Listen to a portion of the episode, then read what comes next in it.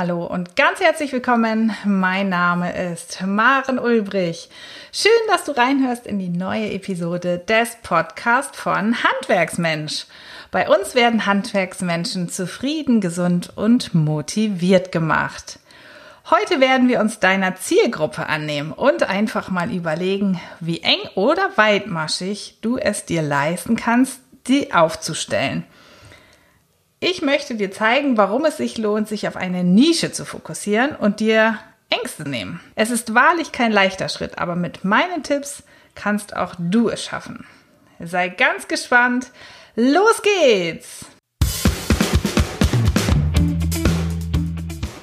Handwerksmensch, der regelmäßige Podcast, mit dem du für zufriedene, gesunde und motivierte Mitarbeiter sorgst, die bleiben. Hier ist deine Gastgeberin Maren Ulbrich.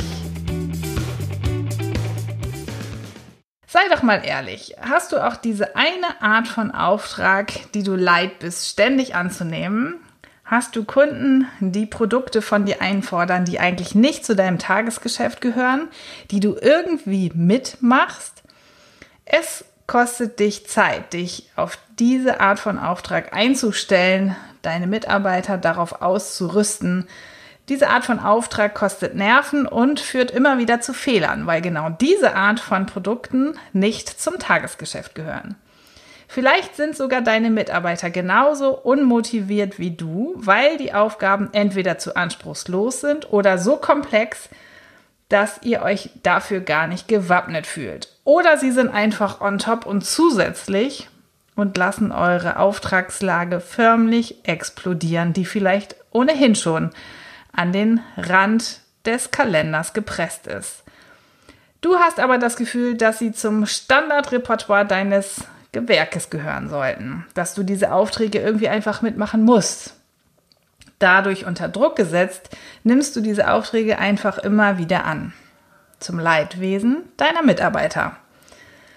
Dann gibt es aber auch die Art von Aufträgen, auf die du richtig Lust hast. Es gibt Lieblingskunden, Sie fordern deine, eure kreative Umsetzung, bei der auch deine Mitarbeiter heiß bei der Planung dabei sind. Das ganze Team steht positiv unter Spannung und ein Erfolg ist quasi wie garantiert. Für diese Art von Aufträgen brennen deine Mitarbeiter und weder Überstunden noch weite Anfahrten stören dein Team. Oder gar ein Samstagauftrag wird einfach so mitgemacht. Und jetzt frag dich doch einfach mal mit Blick von außen drauf. Warum machst du eben nicht nur diese Projekte, für die du so richtig brennst? Warum arbeitest du dich einfach nur für Lieblingskunden, für die dein Team Feuer und Flamme ist? Ich wette, ich kann deine Antworten auf meine Frage schon vorhersagen. Du würdest vielleicht antworten, dass du Angst hast, Kunden zu verlieren, wenn du dein Angebot gar einschränkst, dass du vielleicht in Liquiditätsengpässe kommst, wenn du dich auf ein Lieblingsprodukt konzentrieren würdest oder dass du nicht genug Fachkräfte hast, um allein eine Sparte abzudecken. Ich möchte heute mit deinen Sorgen einfach mal aufräumen und dir erklären, warum du dein Angebot und damit deine Zielgruppe spitz aufstellen solltest. Punkt 1. Fallen die dir lästigen Arbeiten weg, können du und deine Mitarbeiter sich voll und ganz auf Lieblingsaufgaben und Lieblingskunden kümmern. Durch eine hohe Spezialisierung werdet ihr mit der Zeit ganz automatisch zu Experten für eure Projekte. Abgerundet durch gezielte Weiterbildung kann sich dein Betrieb so ganz schnell nicht nur regional, sondern überregional zu einem Ansprechpartner für genau diese Aufgabe herausbilden.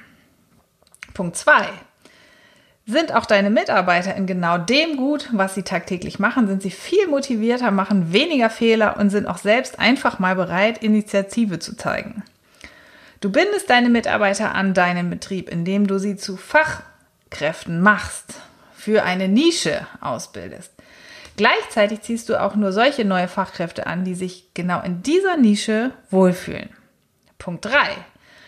Statt Kaltakquise kannst du Sogmarketing betreiben. Denn wer dein Produkt will, kommt automatisch zu dir, wenn er dich als Experten wahrnimmt. Dein Expertenstatus ist dem Kunden wichtiger als ein paar Euro mehr, die er für die eventuell weitere Anreise bezahlen muss.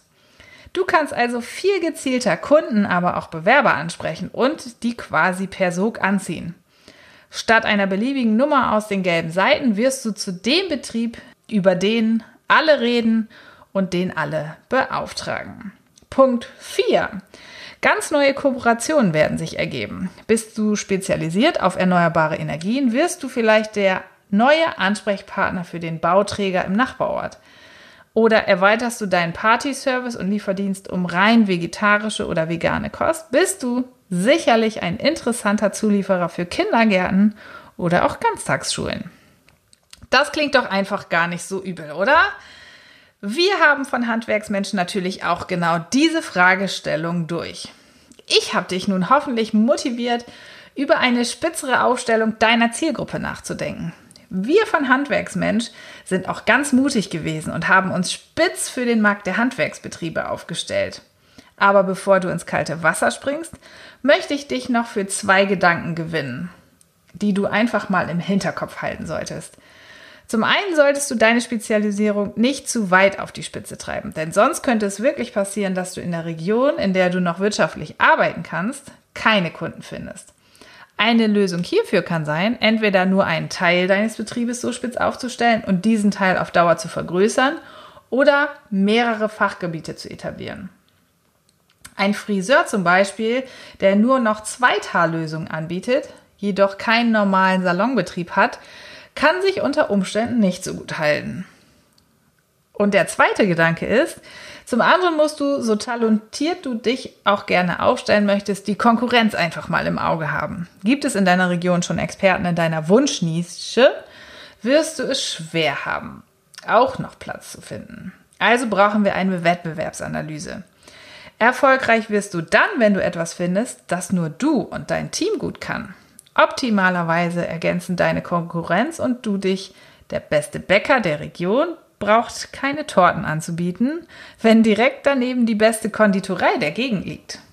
Dafür kannst du aber vielleicht trotzdem einen so guten Butterkuchen backen, dass selbst der Konditor seine Kunden dafür zu dir schickt. Ihr arbeitet Hand in Hand und gewinnt beide.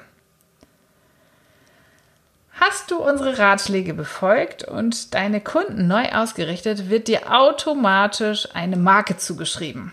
Sowohl als Arbeitgeber als auch als Dienstleister. Und die kannst du perfekt in Szene setzen. Vielleicht möchtest du ja sogar unserem Sog-Marketing-Kurs ab August folgen. Den haben Maria und ich explizit für dich gebaut, fürs Handwerk, für deine Nische. Und hier wollen wir dir zeigen, wie du deine Marke in Szene setzt und magnetisch Kunden und Bewerber anziehst. Ja, Markenbildung in der Nische. Auch ein ganz spannendes Thema, das mir jeden Tag in der Beratung meiner Handwerksbetriebe begegnet. Viele Handwerksbetriebe beklagen wirklich, dass die Auftragsbücher platzen und sie zu mehr als 100 Prozent ausgelastet sind.